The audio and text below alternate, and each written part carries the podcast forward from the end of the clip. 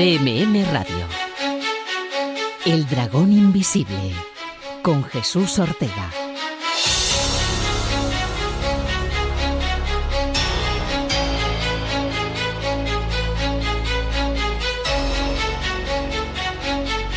¿Qué tal? Bienvenidos una semana más a El Dragón Invisible aquí en CMM Radio. Estamos en unas fechas muy señaladas para esto del misterio, para esto de las anomalías, los enigmas y el miedo, una palabra que hoy será clave.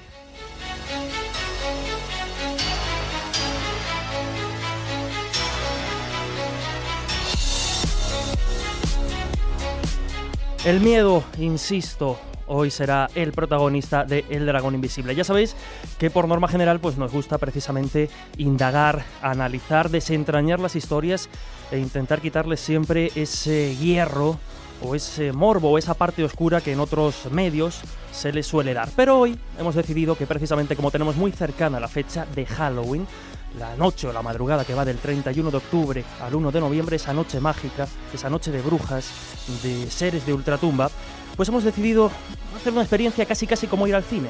Vamos a intentar, entre comillas, aunque siempre tendremos nuestro sello, por decirlo de alguna manera, pero vamos a intentar anular un poco la realidad y deleitarnos con historias. Historias que yo creo nos van a sobrecoger. Historias de reporteros, de investigadores, de gente con la mente muy bien puesta, pero que lógicamente al enfrentarse y al buscar el tipo de temas que normalmente tienen protagonismo en el dragón, pues se han encontrado con situaciones que, bien sea por su gestión, bien sea por haberse enfrentado a algo realmente extraño y desconcertante, pues les han producido, insisto, miedo.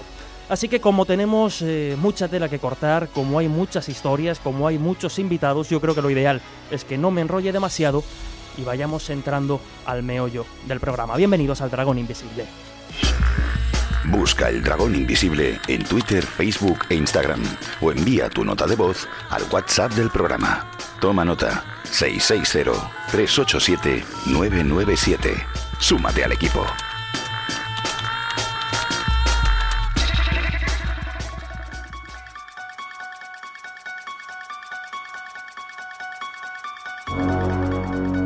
Alguien dijo por ahí que la noche es oscura y alberga horrores. Permitidnos añadir, y en especial, una. La víspera de todos los santos, noche de difuntos, Halloween, Sanheim, Castañada o como se le quiera llamar, es la noche del año con más historias de brujas, mitología macabra, leyendas sobrenaturales y temores inducidos sin motivo alguno, de largo, de largo, de largo.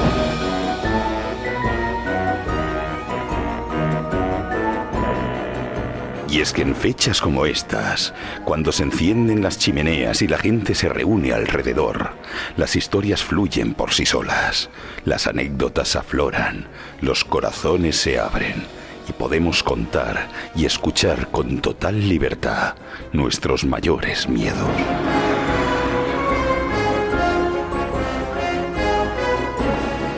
Venid aquí, dragonautas, y acurrucaos junto al fuego.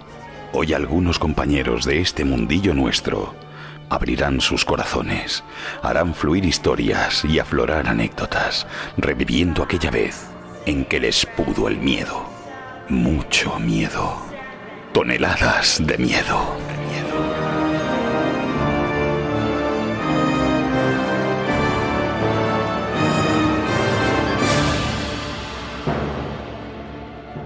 Vendrán a contarnos la experiencia más terrorífica de toda su vida. ¿Y qué mejor fecha que esta? Preparaos, habrá sorpresas. Feliz Halloween, amigos. O Samhain. O como lo queráis llamar.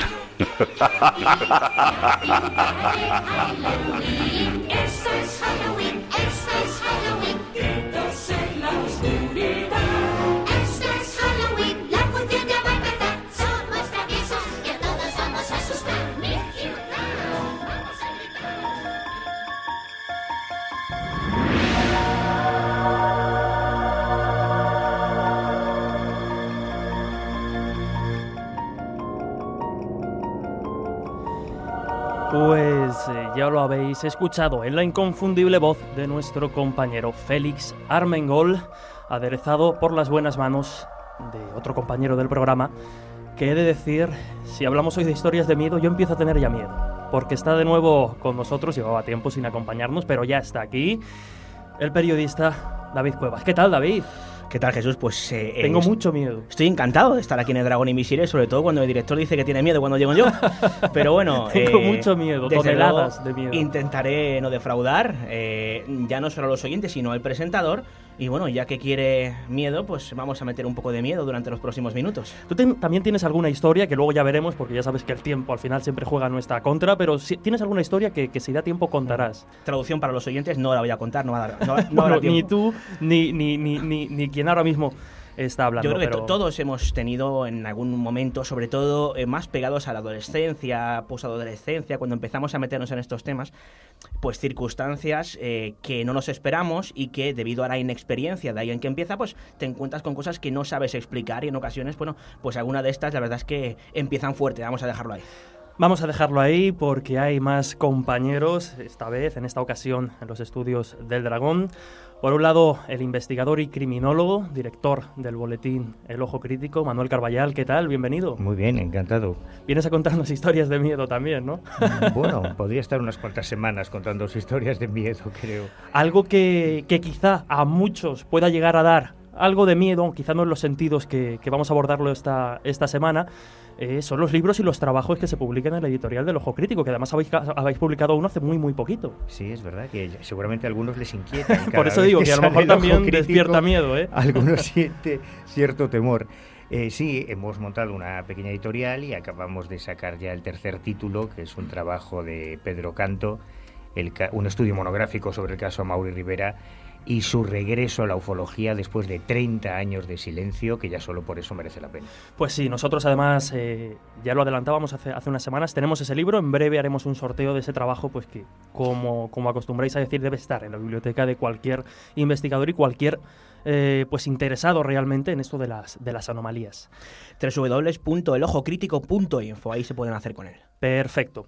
Y está también con nosotros, pues otro gran compañero y gran amigo del programa, el licenciado en Geografía e Historia por la Complutense de Madrid y redactor jefe de la revista Fronteras de la Ciencia, Juan José Sánchez Oro. ¿Qué tal, Juanjo? Hola, muy bien. Hay que decir buenas noches, ¿no? Que es lo que corresponde, aunque, aunque no lo sea. Bueno, ¿no? ya Hay con que estos decir- horarios uno nunca Pero se... hoy hablamos de noche, Hoy, quiero decir, hay que decir La noche de. Halloween hay que decir buenas noches, Sí, sí, sí. efectivamente.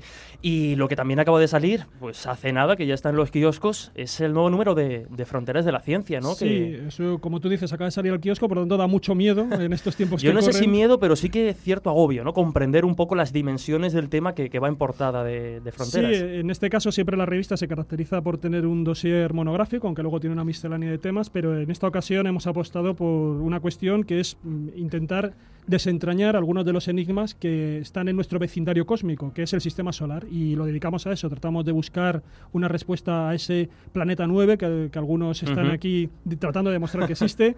hablamos de cómo se originó el sistema solar, hablamos de, por ejemplo, cuáles son los proyectos actuales para hacer casas en la Luna con impresoras 3D, si se puede terraformar Marte y también, por ejemplo, cuestiones como la astronomía en la prehistoria, nuestros orígenes de... Ha- Hablábamos hace poco de, de ese posible Stonehenge en Totanés y bueno, eso tiene mucho que ver Eso es, con... Eso es, pues justo ese tipo de cosas, lo- los Cronlech en este caso, eh, los menires, eh, hay una serie de cuestiones ahí también en pinturas rupestres asociadas y abordamos todo eso, ¿no? Como siempre, bueno, pues un, una un tema que en principio es eh, tiene un hilo conductor, pero abordado de una manera muy multidisciplinar. Pues ya está, lo decíamos en kioscos, el nuevo número de Fronteras de la Ciencia. Y ahora ya si os parece, pues vamos a entrar en materia. Y como ya estamos, insisto, tanta gente eh, en estudio, tenemos algunas llamadas de compañeros pendientes, pues para empezar por algún lado, Manuel, cuéntanos alguna de esas historias, alguna de esas experiencias en las que quién sabe si eh, el subconsciente, la sugestión pudo engañarte o no, pero viviste algo que, que desde luego...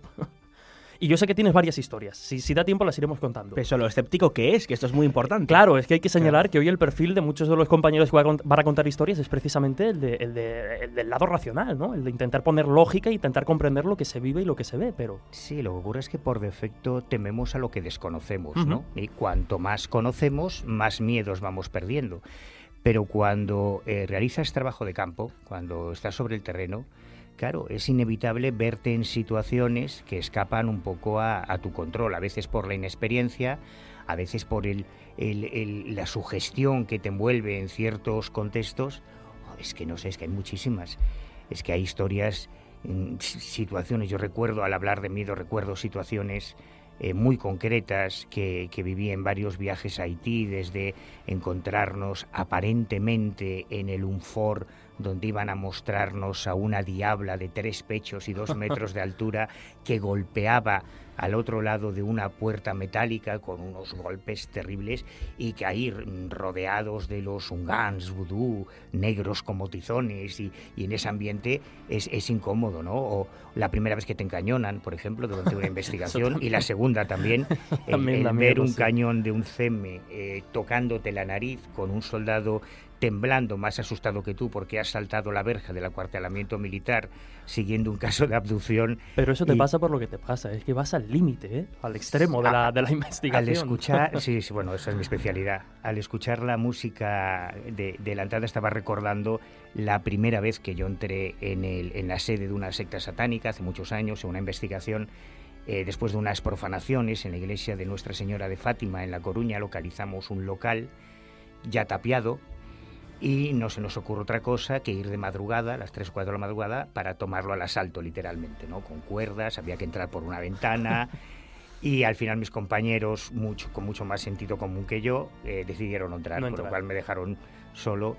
Y, y con toda la, la- la mitología que hay sobre el satanismo, ¿no? Verte de repente de madrugada caminando con una pequeña linterna entre cascotes en ese local abandonado y al iluminar hacia el suelo descubrir un cuadro de un diablo de unos dos metros de altura y que tú estás encima de él, yo creo que fue la primera vez que levité. Y si no levité, pegué un salto El salto importante. fue- Pero hay muchas historias, en casos de, de abducción, eh, verte en la circunstancia en que crees que estás tocándole la cabeza a un Eve, por ejemplo. Va- vamos a dejar esa, esa historia ahí porque merece la pena que. Un momento, que- acaba que de decir Manuel. Carballar que le Que tocaste le la cabeza a un extraterrestre, a un ente biológico extraterrestre. Durante un segundo consideré esa posibilidad. Bueno. Bueno, menos de un segundo. Muy lo, que rápido dura, fue lo que dura ¿eh? un flash. Muy rápido, pero ahora, ahora la desarrollaremos.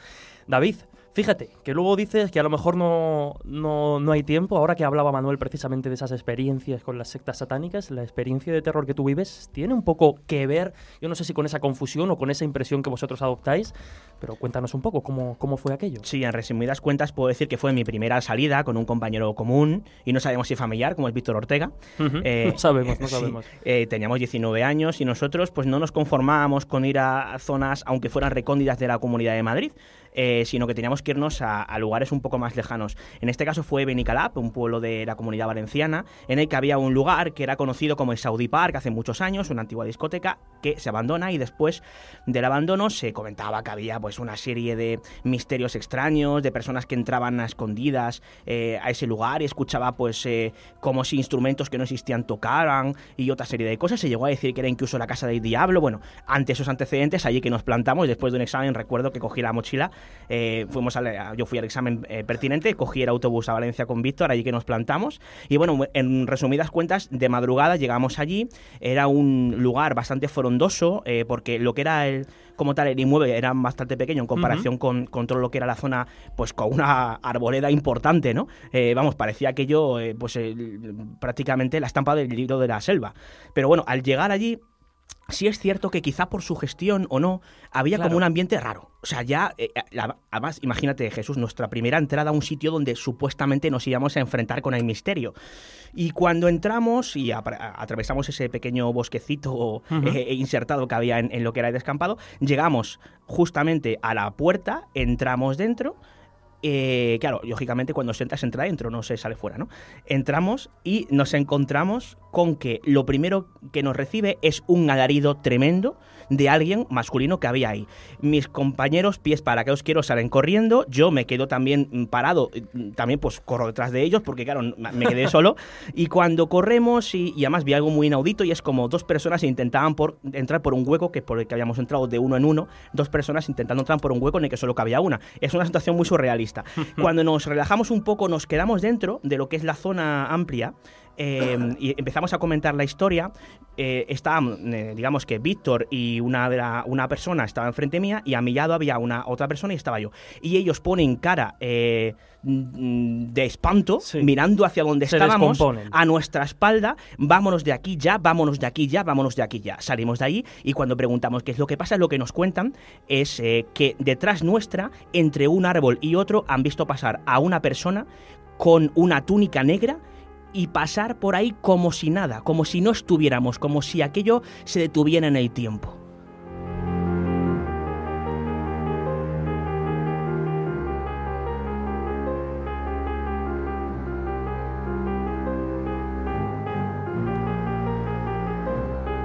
Bueno, David, entonces, ¿qué, descubristeis? ¿Qué era aquello? Bueno, nos quedamos muy, muy extrañados. Luego empezamos a entrevistar a gente de la zona preguntando qué podía ser. Nos dijeron un poco de todo.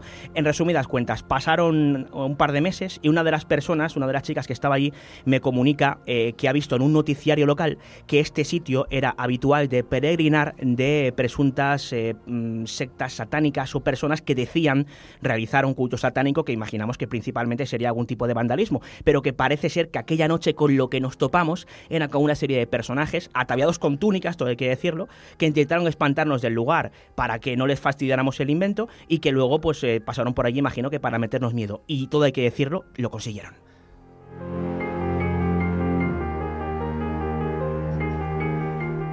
Y ya está también con nosotros al otro lado de la línea telefónica el periodista, director de las revistas Enigmas y Año Cero, Lorenzo Fernández. Bueno, ¿qué tal, Lorenzo? Muy bien, Jesús, ¿cómo andáis? Pues mira, aquí intentando pasar un poquito, un poquito de miedo. Yo no sé si vienes a, a contarnos una experiencia de, de este tipo también o terminará, porque mira, hay algunas experiencias, yo sé que Manuel también, alguna de las que va a contar, pues acaba casi casi con ese giro, giro cómico, pero yo sé que también en tus andanzas, en tus innumerables viajes, en tus múltiples aventuras, pues estoy convencido de que te has enfrentado a situaciones que realmente ponen a uno los pelos de punta y lo desconciertan, ¿no?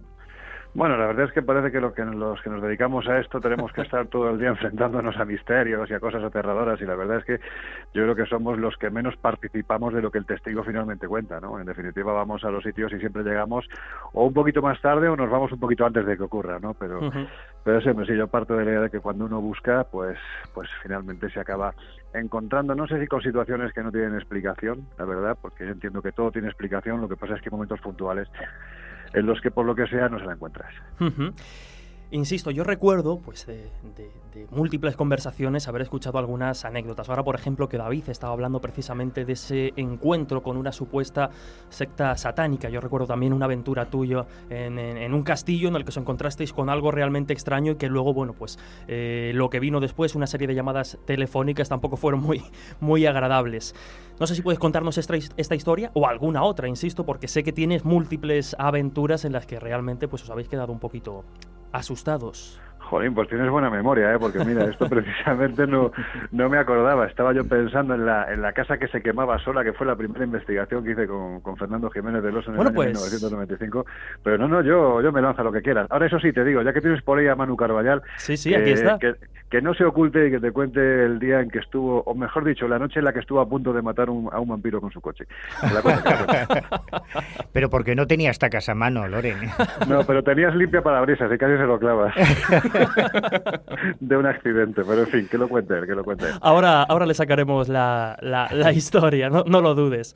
Pero como decía, me ha llamado mucho la atención esta, esta historia que ibas a contar con Fernando Jiménez del Oso, que pues mira, nos alegramos de que salga un poco y esté presente en este, en este programa. Así que si quieres, háblanos de esta y luego ya, ya veremos si... Bueno, ya sabéis que Fernando era un hombre extraordinariamente gótico, es decir, en el sentido de que él era un amante absoluto de la literatura gótica del 19, por lo tanto, esos ambientes recargados de fantasmas, rayos, truenos, centellas, vampiros, hombres lobo, todo eso le encantaba. Y yo recuerdo cuando empezamos en Enigmas en el año 1995, muy poquito tiempo después, prácticamente tres meses después, recuerdo que llegó a la redacción, entonces evidentemente no a través de Internet, simplemente porque no existía, a través de, de un paquete postal, llegó una cinta magnetofónica y, y un montón de fotografías. Cuando te digo un montón, a lo mejor eran ciento y pico fotografías, ¿no? Ostras. Y- Y lo que aparecía en las mismas era imágenes de un armario quemado, un pasillo quemado, un salón quemado, prácticamente una casa que se ha ido quemando poco a poco. Y el autor de esa carta, de ese, de ese sobre, lo que hacía era mandar, mandarnos como si fuera una especie de puzzle los diferentes instantes en los que esa casa se había quemado. Bueno, pues el, el acto seguido, os podéis imaginar, fue Mm. poner la cinta magnetofónica y escuchar Claro. qué es lo que había, ¿no? Y nos encontramos con un hombre que decía ser policía local en la reserva, que estaba totalmente histérico, que no paraba de gritar, se le entendía muy mal lo que pretendía transmitirnos, lo que está claro es que el hombre estaba muy asustado y eso sí, al final de la grabación pedía ayuda, quería que fuéramos a verlo porque su vida se había convertido en un auténtico infierno. Y recuerdo que Fernando me dijo, oye, ¿por qué no nos vamos a Córdoba? Nos damos una vuelta y de paso, pues oye, si hay un fenómeno poltergeist, que mejor, ¿no? Que, ir a verlo. Y esa fue mi primera investigación con Jiménez del Oso, imaginad, ¿no? O sea, Vaya, 23 vaya prueba de fuego, nunca mejor dicho. Nunca no sé mejor si con acierto no. pues 23 años que tenía yo entonces, nos cogimos el tren y nos fuimos para Córdoba. Y cuando llegamos, la escena que nos encontramos, buah, yo te puedo decir, os puedo decir que, que no se me olvidará jamás, ¿no? Porque era eh, este señor policía, que era un tipo además bastante grandote, pues te puedo decir que estaba del metro noventa para arriba y con un cuerpo bastante bastante fuerte. Estaba la madre de este señor, que era una señora ya sexagenaria, que permanecía en la casa muy asustada, la esposa de este señor y dos hijos. Después, al cabo de una hora de que estuviéramos allí, aparecieron más familiares, ¿no? Y también un perrito, un perrito muy pequeñito. Bueno, pues cuando llegamos nos encontramos con una casa que tenía un pasillo en forma de L. Prácticamente toda la L que configuraba el pasillo estaba llena de imágenes de santos. Lo que pasa es que nos sorprendió ver que la mitad de los santos o estaban partidos o estaban caídos en el suelo. Es decir, era una escena propia de una película de terror. Y es cuando nos empiezan a decir, Jesús, que hay un fenómeno paranormal que ellos, él concretamente como policía, ha llamado tanto a sus compañeros de la policía como a los compañeros de- del cuerpo de bomberos para que vayan al lugar, que han vaciado la casa de personas, que han vaciado la casa de cualquier tipo de material combustible que pudiera eh, haber en el lugar y que pudiera provocar eh, los fuegos que allí se producían, pero que aún así, en apenas 70 metros cuadrados, en dos, tres meses, habían tenido que dar más de 140 kilos de pintura porque la casa se quemaba Qué sola. barbaridad. Ostras. La historia continúa eh, cuando empiezan a relatarnos que además todo comienza cuando del armario de la habitación de la persona mayor de esa casa, que era la madre del señor que nos había remitido el paquete, del armario decía que salía una serie de sombras, que por ejemplo ella tenía un niño Jesús pequeñito, en posición sedente, que estaba en la mesita de noche y que un día había aparecido con los brazos partidos después de que esa sombra hubiera salido del armario. Es decir, Fuera lo que fuese, la aparición de esa supuesta sombra hacía que inmediatamente, con perdón por la expresión, pero es que lo dijeron así, a continuación se extendía por toda la casa una pestea mierda tremenda, así lo decían, y a continuación la casa se quemaba. Bueno, pues nosotros estuvimos allí, claro, es que el fenómeno tenía una hora de aparición, que eran las 10 de la noche, además así nos lo Sí, sí, dijeron. sí. Claro, pues yo dije a Fernando, Fernando, ¿qué hacemos? Que me dijo, pues ¿qué vamos a hacer? Esperar. y allí nos quedamos hasta que llegaron las 10 de la noche. Y a las 10 de la noche eh, apareció la hermana de, del señor que nos había remitido el paquete. Ahí había varios familiares, bastante grandotes todos ellos. Y aquella mujer que permanecía sentada en el sillón, una mujer aparentemente frágil, vuelvo a repetiros, casi 70 años, de repente se transforma, las órbitas se le ponen en blanco, pega un respingo, empieza a convulsionar, la familia intenta sujetarla, aquella mujer pega tal cantidad de porrazos que su hija, que era bastante grande, cae al suelo, el pobre perrito que pasaba por allí le pega una patada y literalmente el perro sale atravesando todo el pasillo. Y en ese instante os puedo decir que lo primero que percibimos fue un olor a podredumbre terrible y a continuación olor a fuego, a humo. Y en ese instante recuerdo que le dije a Fernando, claro, intentando apelar a su eterna sabiduría, le dije, Fernando, ¿qué hacemos? Y se me quedó mirando y me dice, vámonos de aquí que estoy acojonado. Y nos fuimos.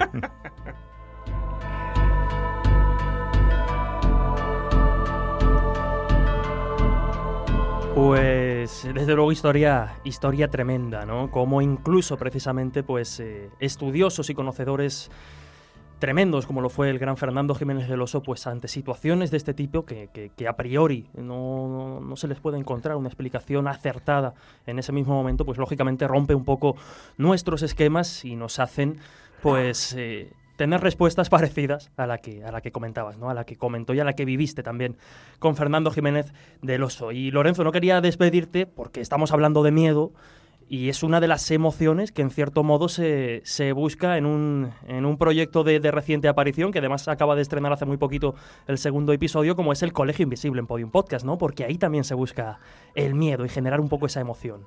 Bueno, yo creo que ahí lo que intentamos es eh, no perder ese espíritu viajero que tenemos todos los que participamos, entre ellos, por supuesto, tú, de desplazarnos a esos lugares, ¿no? Donde de una forma u otra eh, la gente que habita allí desde hace tiempo aseguran que ocurren cosas raras y nosotros lo que hacemos es utilizar como percha el lugar, pues por ejemplo, si estamos hablando como es este segundo episodio de por qué tenemos miedo a los muñecos y lo analizamos desde la vertiente psiquiátrica, psicológica, también por supuesto antropológica, porque nos vamos a los muñecos de vudú y su importancia en el pasado, e incluso en la actualidad. Pues dónde nos vamos a ir, mejor sitio para hablar de muñecos que la isla de las muñecas de México, ¿no? de Xochimilco. Entonces un poco esa es, esa es la idea, ese es el espíritu de, de- de este, no sé si llamarlo invento, locura o cómo, cómo llamarlo, ¿Cómo? pero lo cierto es que yo creo que nos estamos divirtiendo mucho. Y bueno, te escuchamos dentro de poco en la próxima tertulia, que ahí sí que vamos a pasar lista y ya no, ya no te perdonamos. Nada, nada, ahí estaremos y lo que te digo, que no se vaya Manuel de Rositas y que te cuente lo del vampiro. Lo del vampiro, se lo voy a sacar, pero vamos, en cuestión de segundos. Lorenzo, de verdad, muchísimas gracias. Hasta la próxima. Un Gracias, abrazo. Un abrazo, un abrazo para todos.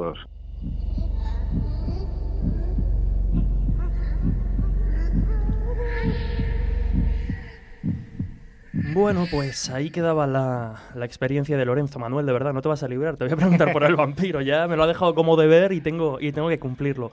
Pero antes de nada, pues es el turno de que Juanjo Sánchez Oro, eh, el hombre escéptico por excelencia, ¿no? Juan sin miedo. Juan- Es el Juan sin miedo de Dragón Invisible ahora mismo. Pues también ha tenido situaciones en las que un poco, pues bueno, no ha sabido muy bien quizá cómo gestionar las emociones. No quiere decir que te hayas enfrentado a nada del otro mundo, pero sí que bueno, Sí, sí, no, que, lo, situaciones que lo cuente, que lo cuente. El otro día a mí me contó que recibió una llamada estremecedora que le hizo sudar.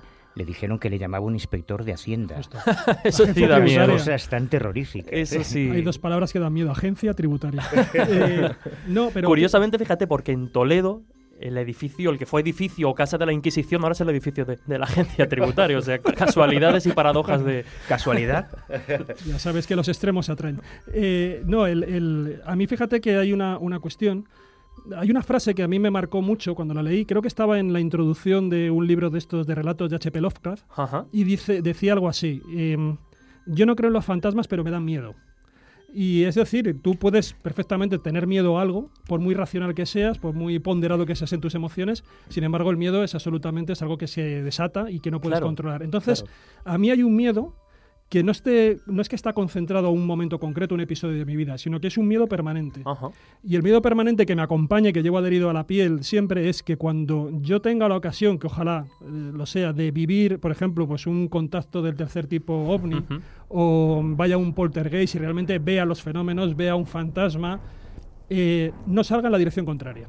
Ese, ese es mi Claro, mayor ¿cómo, miedo. cómo, cómo reaccionarías? ¿no? Porque a lo mejor realmente cuando te encuentres con eso que, que tanto anhelas, pues de repente el miedo se apodera de ti y, y huyes de... de- de- Eso es realmente una preocupación porque sabemos que si eso ocurre, pues será seguramente una sola vez en mi vida que me voy a encontrar en esa situación.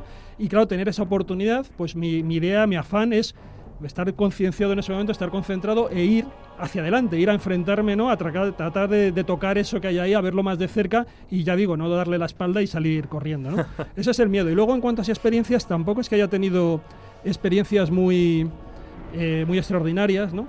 Pero sí que una de las así más recientes que, que he tenido y que además me intrigaba mucho porque siempre nos hablan los, eh, los testigos, ¿no? cuando recopilamos testimonios o cuando leemos casos espectaculares, pues nos hablan de determinadas experiencias que la gran mayoría de ellas son experiencias vividas, por supuesto, en primera persona, que suponen para ellos una auténtica evidencia y que son muy difíciles de transmitir y de compartir, ¿no? de hacerlas, digamos, pasar de ese entorno privado, de significados privados a un entorno público. ¿no? Y a mí me ocurrió una noche eh, que estaba especialmente cansado mientras estaba dormido. De pronto me despierto, yo me recuerdo en esa situación estar boca arriba en la cama y de pronto darme cuenta de que hay como una sombra negra absolutamente espesa, una especie de criatura extraña, muy deforme, Ajá. encima de mi pecho, apretándome, provocándome una auténtica sensación de asfixia. Y cuando yo trato de alguna manera de desembarazarme de esa presencia, veo que no puedo mover los brazos, no puedo mover las piernas y estoy absolutamente paralizado. Eh, realmente mm, estaba ya al borde del pánico en ese momento Claro. porque naturalmente tratas de desprenderte de eso que hay ahí, no tienes capacidad de, como digo, de reacción, no puedes hacer nada para desembarazarte de esa extraña entidad o lo que sea que me está ahogando, que veo que está ahí encima de mí, todo además en una absoluta, una completa oscuridad. Y sin embargo, en un momento dado, cambié el chip y de pronto me dije, anda, si esto es una parálisis del sueño. Explicándote a ti mismo tus propios fenómenos, claro, no podía y ser es de otra cierto que a partir, de ese, a partir de ese momento me relajé y dije y disfruté de la experiencia. Sí, ¿no? Como, como el que va a una atracción o al túnel del terror. Voy a ver.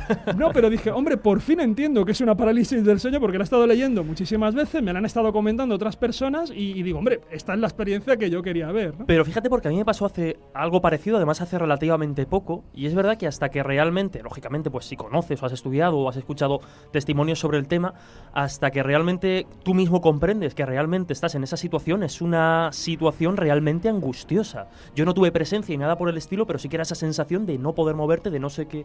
La verdad es que sí que Estás, es estás absolutamente, absolutamente atenazado, ¿no? Y ya digo, sobre todo, no es que solamente estés, digamos, paralizado, es que realmente hay una entidad ahí que no sabes qué hace, Claro. que está presionando y entonces recuerdas pues el, el famoso cuadro este de la pesadilla.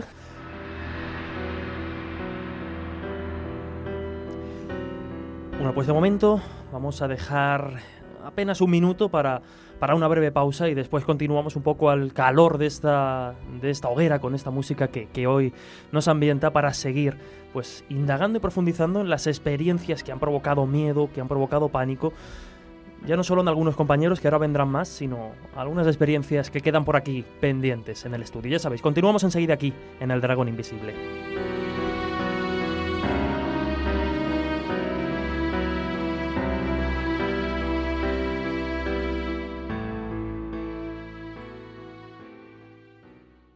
Los reservas de la denominación de origen Valdepeñas tienen muchas cosas que enseñarte. Compártelos. Campaña en colaboración con el Fondo Europeo Agrícola de Desarrollo Rural. Europa invierte en las zonas rurales. Disfruta del vino de forma responsable. Denominación de origen Valdepeñas. Vinos con historias que contar. Desde que Movimiento por la Paz se fundara en 1983, lleva más de 30 años trabajando por la paz en 36 países, desarrollando cientos de proyectos e incorporando nuevos campos de actuación y retos. Durante todo el mes nos sumamos a su labor con Manchate, el programa de responsabilidad social corporativa de Castilla-La Mancha Media. En CMM Radio, El Dragón Invisible, con Jesús Ortega.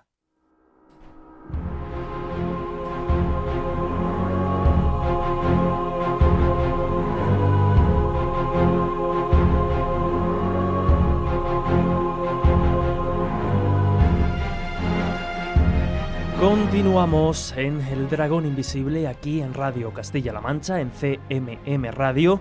En esta ocasión, pues celebrando a nuestra forma, a nuestra manera, el día que, está a punto de llegar, la noche, mejor dicho, la noche de Halloween, esa madrugada en la que parece que se rompe el velo entre el mundo visible e invisible. Y lo queríamos celebrar pues, de una manera muy particular, eh, contando historias, contando historias que a nuestros compañeros, a los reporteros, investigadores que nos acompañan habitualmente, pues en cierto modo, no sé si le han roto los esquemas, pero sí que le han hecho pasar al menos unos minutos de desconcierto. Y el que no podía faltar en esta tertulia, otro de los grandes escépticos por excelencia, es nuestro compañero habitual, Antonio Luis Moyano, que ahora mismo precisamente se encuentra de viaje buscando nuevas historias, nuevas aventuras, y es precisamente en uno de esos innumerables viajes tan extraños, tan extremos que también hace el compañero Moyano en ocasiones, donde vivió la experiencia que nos va a contar. Una experiencia distinta, que yo creo que no va por lo que, por lo que podéis estar, estar pensando. Ya veréis que es diferente, pero desde luego angustiosa, como mínimo. Escuchamos al compañero. Pues la experiencia que no más miedo, sino que más pánico he pasado fue en uno de mis viajes. Eh, me encontraba en la frontera entre Venezuela y Colombia, en la selva, y allí pues una tribu me suministró un polvo alucinógeno.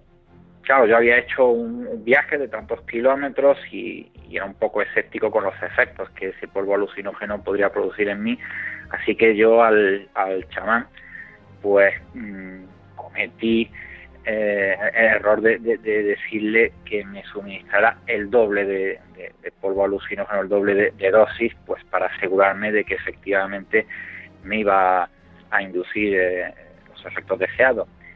El caso es que después de, de enizar esta sustancia que se obtiene de, una serie de, plantas por parte de esta tribu, pues al, al ser inspirada nasalmente, pues mm, los efectos son prácticamente inmediatos y en el torrente de alucinaciones que en ese momento empieza a eclipsar mi cerebro, me veo reflejándome en un espejo, ese espejo mm, se torna de color oscuro y estalla en mil pedazos y en ese instante es cuando yo siento cómo me mm, deslizo por un tobogán que desciende y empieza a arañarme en la piel.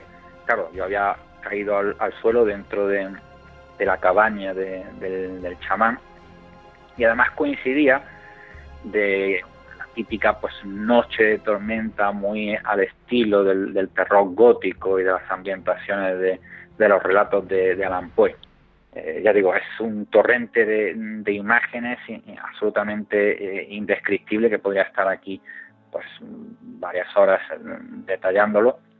Hay un momento en el que yo me medio incorporo y comienzo a ver pues una serie de, de- hormigas que empiezan a, a penetrar dentro de, de mi piel y mi propia piel empieza a, a transformarse. Veo mi, mi mano y mis cinco dedos empiezan a juntarse y toda mi mano se convierte en la pezuña de un animal. Claro, es entonces cuando yo entro en un estado de pánico tremendo porque claro, lo que vives en ese momento no es solo las alucinaciones como algo ajeno a ti, sino que tu, mm, tu propio eh, cerebro está eh, al, al- al dominio, al arbitrio de, esta sustancia eh, alucinógena y me empieza a imbuir un estado de paranoia total, porque yo me veo convirtiéndome en, una bestia y que eh, esa bestia pues ya no, no- sobre la que yo no tengo dominio, es decir, es una sensación eh, absolutamente alienante y es que no encontraría eh, palabras para, para definirlo. Un estado de, de paranoia total. Yo en esos momentos pensaba que como, como bestia que me había convertido, pues iba a salir eh, corriendo, iba a producir una serie de, eh, de daños a, la gente que hubiera allí y, y- la- y los miembros de la tribu pues no iban a tener más remedio que, que darme casa y sacrificarme. Es decir, que es un- un- una sensación y unos, unos pensamientos ah, tormentosos completamente, es decir, un pánico eh, bestial. Luego después ya evidentemente la, la- la alucinación pues mm, dura aproximadamente una, sobre todo el- el punto más, más tórrido, más álgido, suele durar una media hora, luego gradualmente vas, vas saliendo. Recuerdo que entre las imágenes veía una especie de niña que se iba acercando desde la lejanía hacia mí, muy real, porque mm, confundes, en- estas son alucinaciones en estado puro, es decir, que, que las confundes completamente con la realidad, que se acercaba hasta mí y eh, como el gato que aparece en la obra de Lewis Carroll de Alice en el País de las Maravillas, pues se tornaba una sonrisa así un poco me- mefistofélica y la niña desaparecía, ¿no? Entre el eco de las carcajadas que, que dejaba tras disiparse. Bueno, el caso es que eh, el animal en el que yo me estaba convirtiendo, que reitero, era una experiencia mm, vivida absolutamente real, pues era un tapir, que es un, un animal pues típico en el, en el Amazonas, sobre todo eh, venezolano. Lo que yo no sabía entonces, y lo averigüé tiempo más tarde a mi regreso a España, al documentarme de nuevo sobre la tribu que había leído, es que el tapir era el animal sagrado de esta tribu amazónica.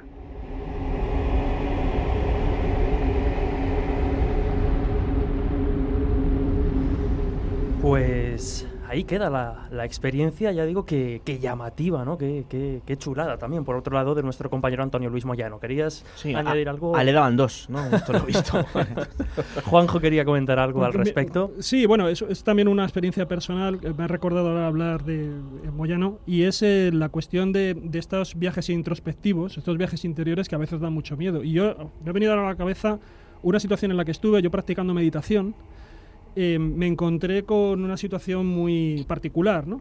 que es que efectivamente yo trataba de, de hacer esa, especie de buceo en busca de mi yo interior y mientras estaba meditando hubo un momento en el que ya sí que perdí un poco la noción de mí mismo y noté que me estaba precipitando hacia una especie de, de pozo negro, aunque es cierto que todo lo que veía a mi alrededor estaba con los ojos cerrados y todo lo que veía a mi alrededor era negro, pero en esos momentos te das cuenta de que hay diferentes calidades y matices de negro. Bueno, pues había un negro negrísimo, en el medio una especie de pozo enorme hacia el que yo me precipitaba. Y en ese momento eh, tuve que reaccioné y me- salí de ahí, ¿no? Salí de ahí. Salí absolutamente cardíaco, o sea, con unas palpitaciones tremendas y yo me di cuenta de que realmente tengo un gran problema y es que tengo mucho miedo a perder el control, a situaciones en las que pueda perder el control. Y aquí cuando estamos trabajando con la mente, cuando estamos eh, generando nuevos estados alterados de conciencia, hay puntos en los cuales uno se tiene que dejar llevar que es un poco lo que comentaba Moyano, Claro. ¿no? Él lo ha hecho con, con sustancias que alegran el cuerpo, pero otros lo hemos estado haciendo simplemente con, con este tipo de técnicas ¿no? de meditación. Y, por ejemplo, yo tengo un problema también a la hora de que me intenten hipnotizar. Enseguida también saco adelante una especie de mecanismo Claro. defensivo de ancestral que salta como automáticamente y que me impide realmente que me pueda poner en manos de otra persona y que gestione mi voluntad.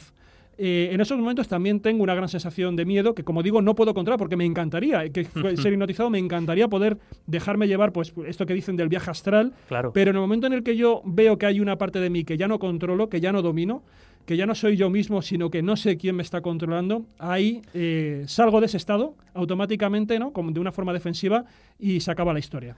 David, tú también tienes miedo a perder el control. Eh, bueno, eh, pasa muchas veces, sí. Y además en el Dragón Invisible también. Pasa, pero pasa, pasa. Aparte de eso, eh, es muy interesante porque escuchamos a un Juanjo Sánchez una persona absolutamente escéptica, ¿no? Para algunos incluso negacionista de estos temas, hablar de experiencias propias. Es que niego el negacionismo. Niego el negacionismo. experiencias propias relacionadas pues eh, co- con, eh, la meditación, con eh, precisamente esto que nos contaba antes, ¿no? O sea, parálisis del sueño. E incluso a mí algo me contaba relacionado con también alguna experiencia de Ouija que tuvo, en la que dan a veces ciertos mensajes cuando eres jovencito un tanto desconcertantes, aunque quizás no, no impresionen mucho eh, a un tipo como Sánchez Oro, pero a cualquiera de nosotros pues quizás sí, ¿no?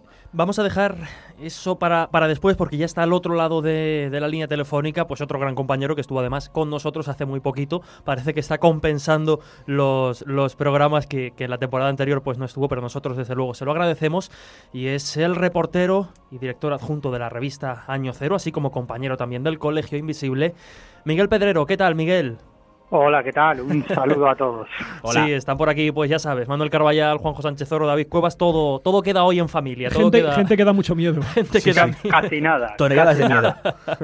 Pero Miguel, como bien sabes, estamos hablando hoy, pues al hilo, ah, pues a unas pocas eh, jornadas tan solo de, de esta fecha magnífica y terrorífica a la vez de la noche de Halloween, de historias de miedo, bueno, no sé si de miedo, pero sí historias que por lo menos han roto los esquemas pues a, a gente como, como tú, gente que lleváis años y años pateando ya no solo nuestro país, sino el resto del mundo en busca de historias realmente desconcertantes y que podríamos decir que a mucha gente le provocarían o le provocan miedo. Y a mí me gustaría saber, tú que te has enfrentado a tantos testimonios, podríamos llegar a veces casi casi absurdos, que no tienen mucho sentido, pero que desde luego rompen los esquemas. Me gustaría saber cuál ha sido pues esa experiencia que a ti realmente te, te ha provocado, vamos a decirlo así, miedo. Bueno, pues eh, a lo mejor os voy a decepcionar un poco, pero yo en este, en este tipo de, de temáticas y en todas mis investigaciones, yo creo que muy pocas veces, muy pocas veces he pasado miedo. Al contrario, me he divertido mucho. En, en muchas ocasiones he sentido una enorme fascinación, pero miedo, fijaros que he llegado a tener un objeto volador no identificado enorme sobre mi cabeza con otras tres personas y no sentimos ninguno de los que participamos en esa experiencia ni el más mínimo atisbo de miedo. Si, si quieres, fascinación, ¿no? Pero sí es cierto que, que en algunas ocasiones, eh, persiguiendo este tipo de historias, he pasado cierto miedo. Por ejemplo, me acuerdo en la expedición que hicimos al desierto del Tassili, que en realidad es una es un macizo montañoso, está al sur de Argelia y, y es muy conocido, como vosotros sabéis, seguramente muchos de los oyentes, por una serie de pinturas rupestres que las más antiguas tienen unos 5.000, 8.000 años de, de, de antigüedad y que muestran a unos seres de, de aspecto antropomorfo y que muchos vinculan con algún tipo de entidades dimensionales o extraterrestres, además en muchas ocasiones asociados a, a, estas figuras hay lo que parecen objetos voladores y gente adorando a esos Ajá. objetos voladores y a estos seres, en fin, total, que hicimos una, una expedición a este, a este lugar y yo pasé muchísimo miedo, pero no porque ocurriera nada, nada extraño ni paranormal, sino porque estaba completamente rodeado de, de, de unos animales que odio profundamente, que eran serpientes. Ostras, como Indiana Jones, Miguel. Sí, en eso nos parecemos, en ninguna otra cosa. Pero, Pero sin pelo. Pe- pe- sí, pero, pero en eso sí, ¿no? Estaba rodeado de serpientes, algunas venenosas, mortales, dormíamos a raso y recuerdo que cuando, que cuando hacíamos sitio para echar los, los sacos de dormir, pues las serpientes obviamente huían, pero no solamente nos encontramos con serpientes, sino también con, con otra serie de, de animales como escorpiones negros, también mortales, bueno, todo muy divertido. Si hay Sí, algo sí, sí. que yo odio, yo odio en este planeta son las serpientes. Y más si me dicen si son venenosas. Y yo recuerdo que en un momento determinado a uno de nuestros guías Tuareg le pregunté eh, si llevaban algún tipo de, de medicina o de antídoto ¿no? en caso de mordedura. Claro. Me respondieron que no, pero que no me preocupara que utilizaban el método tradicional. El método tradicional consistía eh, primero en, en identificar la zona del cuerpo donde te ha mordido la serpiente. Fundamental. Luego abrían una cabra, pobre cabra, ¿m? abrían una cabra de par en par por, por el estómago y entonces recomendaban meter entre los órganos vitales de esa pobre cabra aquella parte de tu cuerpo que había sido mordida por, por la serpiente. Y en la otra mano te ponían un Corán y tenías que leerlo. Y a, y a mí lo que más pavor me dio fue cómo terminó esa explicación. Me dijo textualmente, algunos hasta se salvan.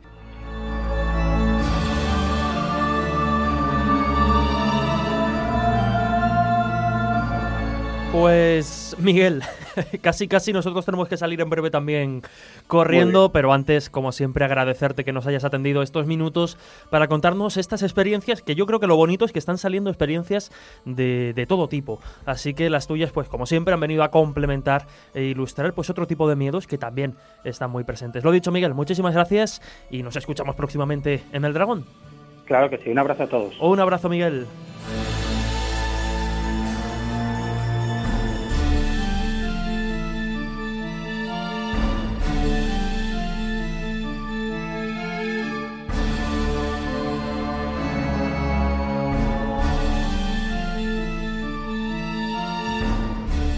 Bueno, pues eh, como decíamos, el reloj ya juega a nuestra contra. Eso sí que nos da miedo a nosotros, ¿eh, David? El reloj Sí. a veces nos asusta Sí, sí, bastante. sí, sí. Sobre todo en, en estos tiempos de podcast en los que hay programas que tienen 5 y 6 horas, tener 53 minutos para una cosa, 6 historias, ¿eh? Sí, nada sí, más sí. y nada menos. Es, es ajustado. Y alguna más, ¿no? Que se va incorporando. Pero al inicio del programa decía Manuel Carballal, y ahí se quedaba el titular, que le tocaste la cabeza a un alien.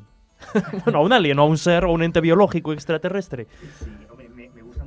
Las historias de, los compañeros, porque es lo que te decía al principio, ¿no? Cuando haces trabajo de campo, cuando estás sobre el terreno, es inevitable que surjan miles de anécdotas, algunas divertidas, otras más, más dramáticas. En este caso, eh, era un caso de visitantes de dormitorio en la isla de Las Palmas. Yo ya había estado en esa casa donde un matrimonio con varios hijos aseguraban recibir la visita por las noches de unos extraterrestres de pequeña estatura, grandes cráneos y demás, pero no, no, lo único que había podido hacer es recoger el testimonio. Después de mi primer viaje estuvo Josep Guijarro, que pasó un par de noches en la casa, y para mi sorpresa, cuando regresó a la península, Josep me comentó que él había sido partícipe del caso, que una noche ese matrimonio eh, vivía en una casa, eh, un duplex de dos plantas, eh, había una habitación para invitados pegada a la habitación del matrimonio donde supuestamente se producían las visitas de estos extraterrestres.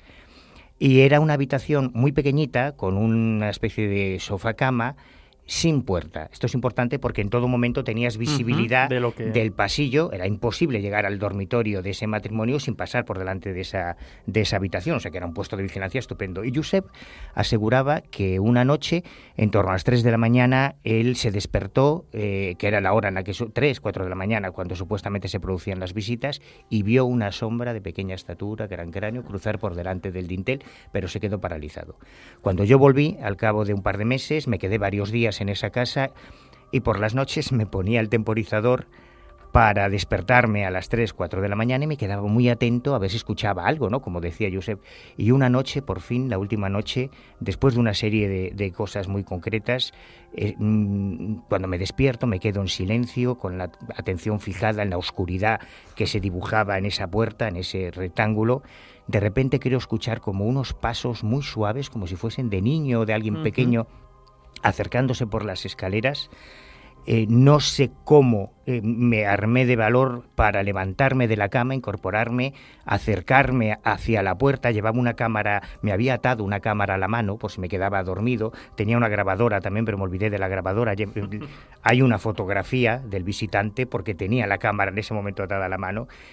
Y, y- y en el silencio más absoluto me acerco a esa puerta con una mano, con la mano derecha delan- por delante, tanteando en las sombras eh, completamente oscuras, y de repente toco una cabeza redonda, más o menos de un, a, a un metro de altura, y por un instante pensé, joder, están aquí y le estoy pegando en la cabeza a un extraterrestre.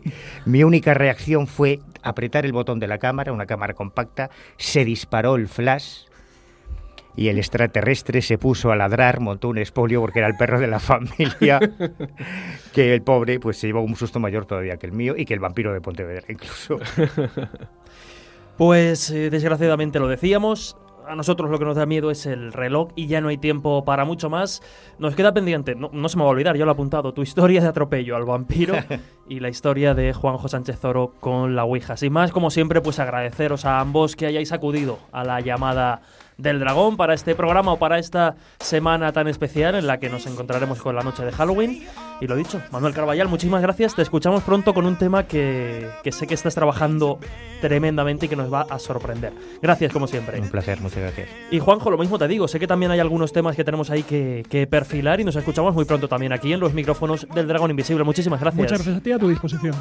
Y David, pues nosotros, pues ya esto es común. Nos despedimos muy rápidamente, así que muchísimas gracias por estar con nosotros. También estás con algunos temas que, que poco a poco irán saliendo en el dragón, y lo he dicho de verdad, gracias. Y bienvenido, que por fin te lo puedo decir ya a estas alturas de la temporada. Bienvenido de nuevo al dragón. A ti, Jesús, espero no haberte dado mucho miedo en el programa de hoy. bueno, ha estado entre el miedo y lo simpático. Vosotros ya sabéis que volvemos dentro de siete días, el próximo domingo, aquí a las 10 de la mañana, en El Dragón Invisible, en CMM Radio. Como siempre, con el deseo de que hayáis disfrutado, no sé yo si mucho esta noche con estas historias, pero estoy seguro de que han sido simpáticas, con el deseo de que hayáis disfrutado y hayáis aprendido, lo dicho. Nos escuchamos en una semana. Muchísimas gracias y un fuerte abrazo.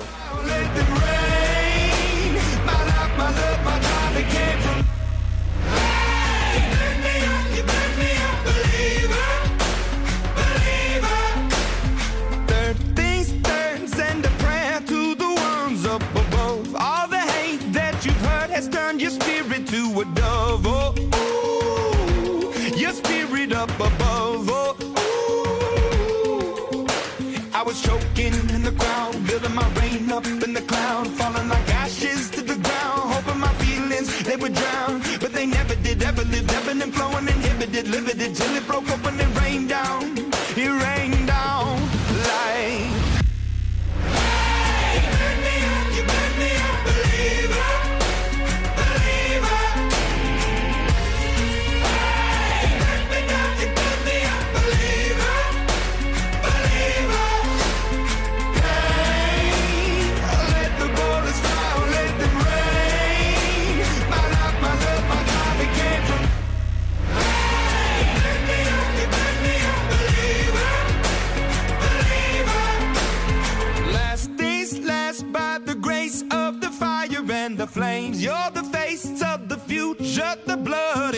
Veins. Oh, ooh, the blood in my veins. Oh, ooh. But they never did, ever lived, ebbing and flowing, inhibited, limited, till it broke open and it rained down. It rained down like.